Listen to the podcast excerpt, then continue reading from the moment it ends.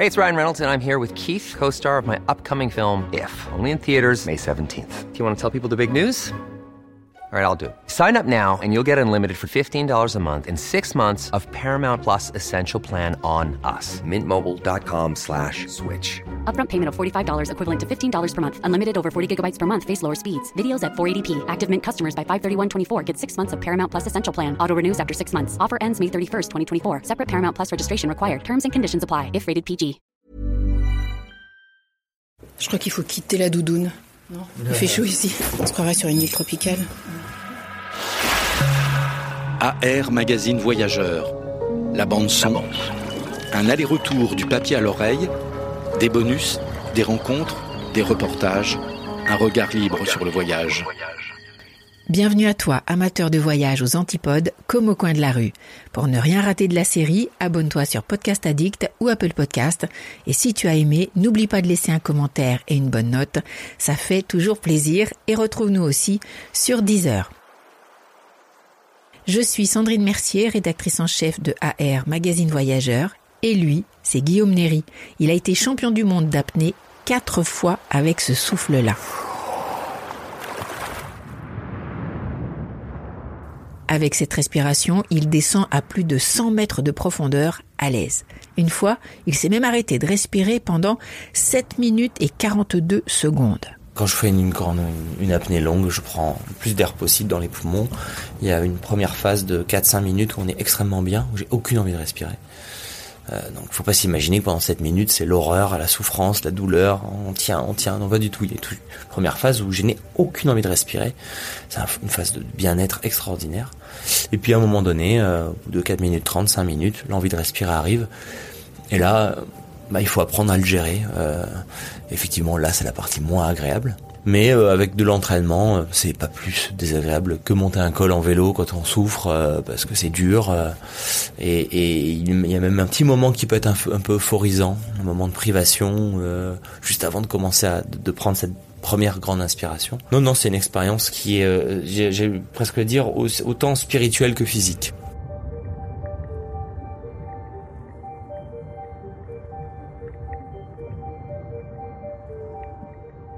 Guillaume Néry se raconte dans son livre Nature aquatique, paru chez Artaud, un petit traité de philosophie en palme qu'on vous recommande.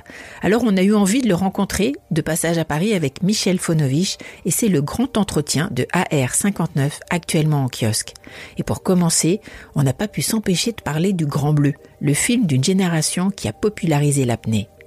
Ce qu'on voit dans le film, c'est euh, des espèces de super-héros euh, qui, qui s'affrontent euh, et qui sont seuls. là où nous, quand on plonge, on a, voilà, on a cette espèce d'esprit communautaire et c'est une activité qui n'est pas praticable si on n'est pas ensemble. Au final, ça donne une certaine image auprès du grand public de fous furieux, déconnectés du, de la réalité, avec les deux héros qui sont prêts à tout pour leur passion jusqu'à en perdre la vie. Et c'est vrai que ça fait du coup très peur pour, pour beaucoup de gens euh, qui, qui, ont, qui ont pu être intéressés, fascinés, mais qui se sont dit oh c'est pas pour moi. C'est une activité d'extraterrestres, c'est une activité de gens qui, qui sont complètement en marge. Et voilà, moi j'essaie de montrer que c'est tout sauf ça. À plus de 100 mètres, je cherche pas à aller voir quelque chose. On est plutôt euh, vraiment centré sur ce qui se passe à l'intérieur du corps. Euh, je vois tout un dégradé de bleu qui défile dans toute la plongée.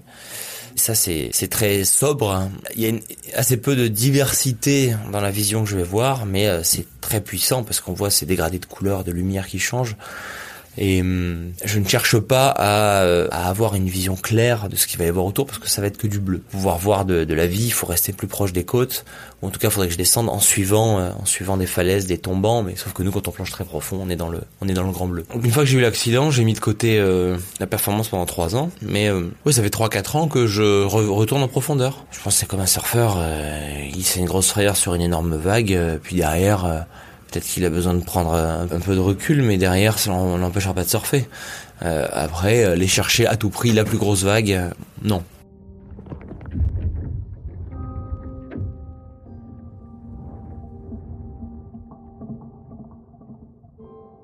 Pour aller profond, j'ai besoin d'organiser ma vie au niveau de mon hygiène, au niveau de ma philosophie de vie d'une certaine manière. Donc c'est un peu le squelette qui me permet de garder une ligne directrice autour de laquelle j'organise une vie, euh, une vie saine euh, et un équilibre physique et psychique.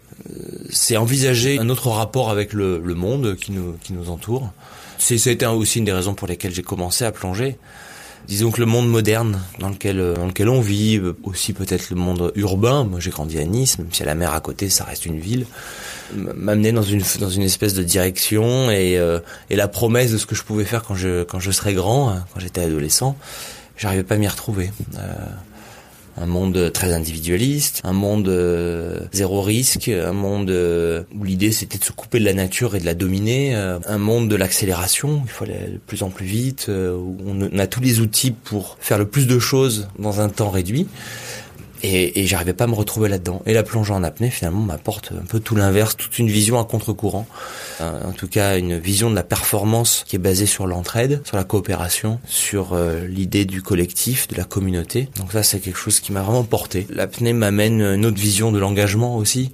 Euh, ça m'amène à sortir d'une zone de confort, à, à, être dans une certaine prise de risque qui est évidemment mesurée. Je suis pas un trompe-la-mort, mais euh, cette trajectoire du risque zéro m'enferme et finalement nous enferme tous dans une espèce de cloisonnement qui est euh, assez lointain des principes de la vie, qui est que le risque fait partie de fait partie de la vie et du vivant. Et donc euh, cet engagement euh, que je prends quand j'arrête de respirer, que je vais sous l'eau, à un moment donné, je pense, me redonne un petit peu euh, une saveur de l'essence de la vie. Et puis, pour plonger, il faut être dans la sobriété. pour être performant en apnée, je suis obligé de tout ralentir. Ralentir les pensées, ralentir les mouvements, ralentir la gestuelle, parce que sinon je consomme trop d'énergie. Et donc en fait, euh, la discipline m'amène euh, complètement à l'opposé de la marche d'un monde avec lequel je me sens pas très à l'aise. Alors je suis pas du tout un marginal, hein, mais euh, je pense que tous les pratiquants de sport de pleine nature retrouvent un peu cette nature peut-être plus profondément humaine. C'est pour ça que le livre s'appelle Nature aquatique. C'est que voilà, moi cette nature-là, elle a été inspirée de l'eau et j'habite beaucoup mieux ce monde avec ces valeurs-là.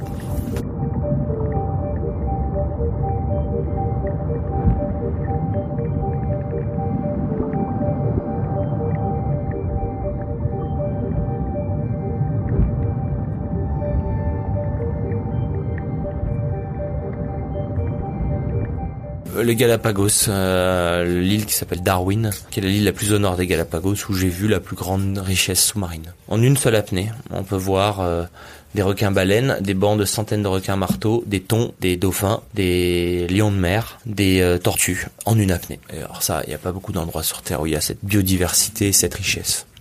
J'hésite, il tellement. le cachalot, les cachalots évidemment, ouais, ouais. Oui, ça c'était très fort, les cachalots, parce que c'est c'est des mammifères marins très euh, esthétiquement très impressionnants. Une forme qui parfois rappelle le vaisseau spatial.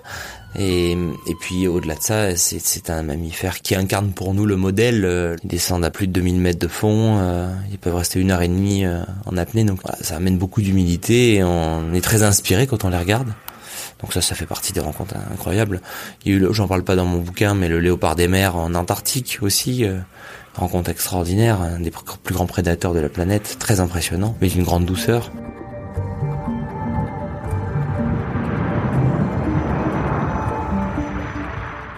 Alors le premier voyage en solo, euh, se passait forcément avec l'apnée. Et c'était euh, au championnat du monde euh, à Ibiza en 2001. Et j'étais comme remplaçant de l'équipe de France et euh, c'était le premier voyage, première grosse expérience. J'ai pu faire la teuf. Évidemment, premier grand souvenir, premier grand voyage plus lointain, euh, toujours pour un championnat, qui a été euh, vraiment une révélation, c'était Hawaï. Où là, pour la première fois, je quittais l'Europe, j'allais très très loin. Je, découvrais le décalage horaire, je découvrais les tropiques. Je pense que chaque chaque voyage, j'essaie de retrouver un peu cette un peu de cette sensation là de d'être loin. Je suis allé un peu partout euh, dans les mers et océans. Euh, alors, je prétends pas connaître le Pacifique, c'est tellement gigantesque. J'ai plongé à certains petits endroits, donc il y a plein d'endroits où j'aimerais aller, mais j'aimerais vraiment aller un jour au lac Baïkal. Ouais, le plus grand, le, le, plus, plus profond, le plus grand lac euh, au monde. c'est un cinquième des réserves d'eau douce de la planète il est au plein milieu de la Sibérie, de, ce continent euh, de l'Eurasie, et voilà au milieu cette euh, espèce de diamant. Euh, il y a tout quelque chose de chamanique là-bas en plus. Il y a beaucoup de croyances.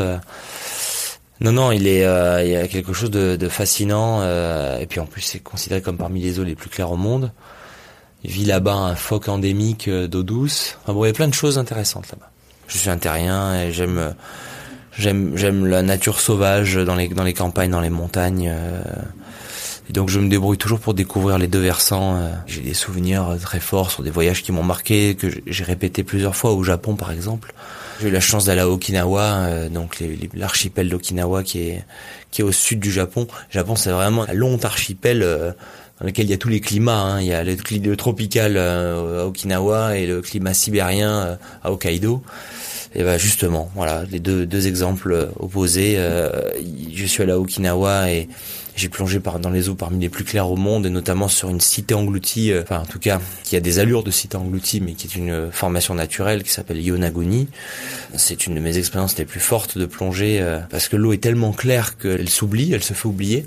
Donc on a l'impression de voler dans les airs. Et, et à Hokkaido, euh, aller me promener euh, début novembre sous les chutes de neige euh, dans un parc national avec les ours qui pêchent les saumons dans la rivière toute la puissance de la nature brute. Donc c'est ouais ouais c'est un voyage déroutant. La catastrophe en cours, je pense que les, tout le monde la connaît. Hein. Elle est en cours sur tous les écosystèmes de la planète. Je suis assez euh, pessimiste, en tout cas, si on continue comme ça euh, et qu'il n'y a pas de vrais vrais changements. Euh, ça risque de, de, s'aggraver, c'est déjà très grave.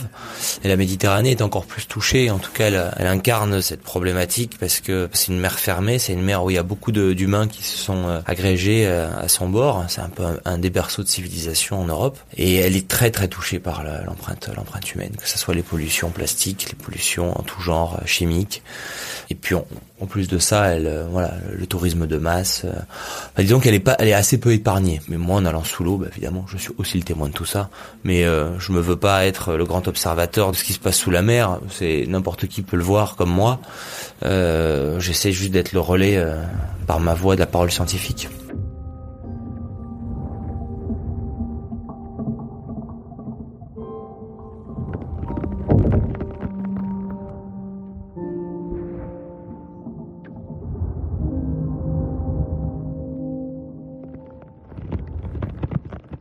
Bon bah là où je vais me baigner presque tous les jours, hein, c'est la plage de la réserve, enfin ce petit coin là, il y a quelques petites plages dans les rochers, qui est un endroit finalement qui a peu changé. J'ai des vieilles photos euh, ou des vieilles gravures chez moi de Nice euh, 1855. J'ai vu des peintures et ce petit coin là, il est resté quasiment à l'identique. Et c'est marrant parce que c'est très proche de la ville, proche du port, mais euh, que c'est un, petit, c'est un petit, c'est un petit coin qui euh, qui peut me rappeler euh, ce que les gens peuvent rechercher quand ils sont à la mer en Polynésie. donc voilà, quand je suis dans ce coin-là, j'ai, l'impression de faire un voyage dans le passé. Je suis tous les jours dans l'eau, je nage tous les jours, je plonge tous les jours. Pas d'idée, pas d'objectif de performance, mais mais je vis vraiment dans un voilà, dans une proximité avec la mer qui fait totalement partie du quotidien. Alors j'ai, essayé de ramener ça à Nice. Euh, depuis depuis que je fais ces voyages, j'essaie d'avoir à Nice la même chose, euh, en allant quasiment tous les jours à l'eau. Euh, mais mais voilà, ça reste un environnement plus urbain où il y a plus de tension. Là où où là-bas en Polynésie, ouais ouais, quelque chose de beaucoup plus léger, on va dire. C'est une vie au plus proche de l'élément, plus proche de l'océan, sans artifice. C'est la vie la plus simple qu'il y ait, mais dans laquelle l'océan est omniprésent. C'est ce que je vais retrouver là-bas. L'impression qu'il y a un grand souffle, une grande expiration là-bas.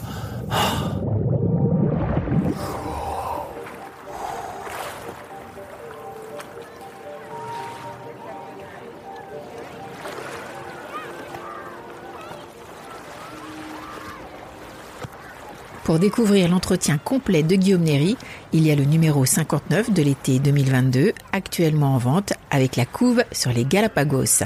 Sinon, retrouve AR, magazine voyageur sur ar-mag.fr, Insta, Twitter, Facebook et dans les kiosques bien sûr. Et pour ne rien rater de la série, abonne-toi sur Apple Podcast ou Castbox. Et si tu as aimé, merci de laisser un commentaire et une bonne note. Et retrouve-nous aussi sur Spotify. Dans le prochain épisode, on a rendez-vous avec François Calvier, un aventurier classe touristique.